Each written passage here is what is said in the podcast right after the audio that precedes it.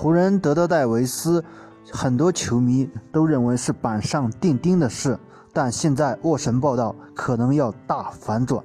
沃神在参加一档节目中爆料，绿军已经向鹈鹕表明自己交易的心愿，最终除了欧文，其他球员任意挑选，选秀权也一样。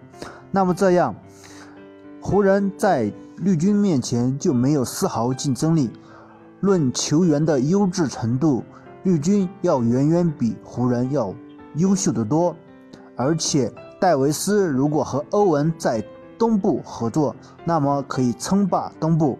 而且鹈鹕不可能把戴维斯送给湖人，因为他们属于同区竞争者。这样肥了对手，饿了自己的这种选择是最极差的。除非逼不得已才会交易，所以宁愿送他们去东部，也不会让他留在西部。你觉得呢？欢迎大家踊跃的点赞评论，谢谢大家。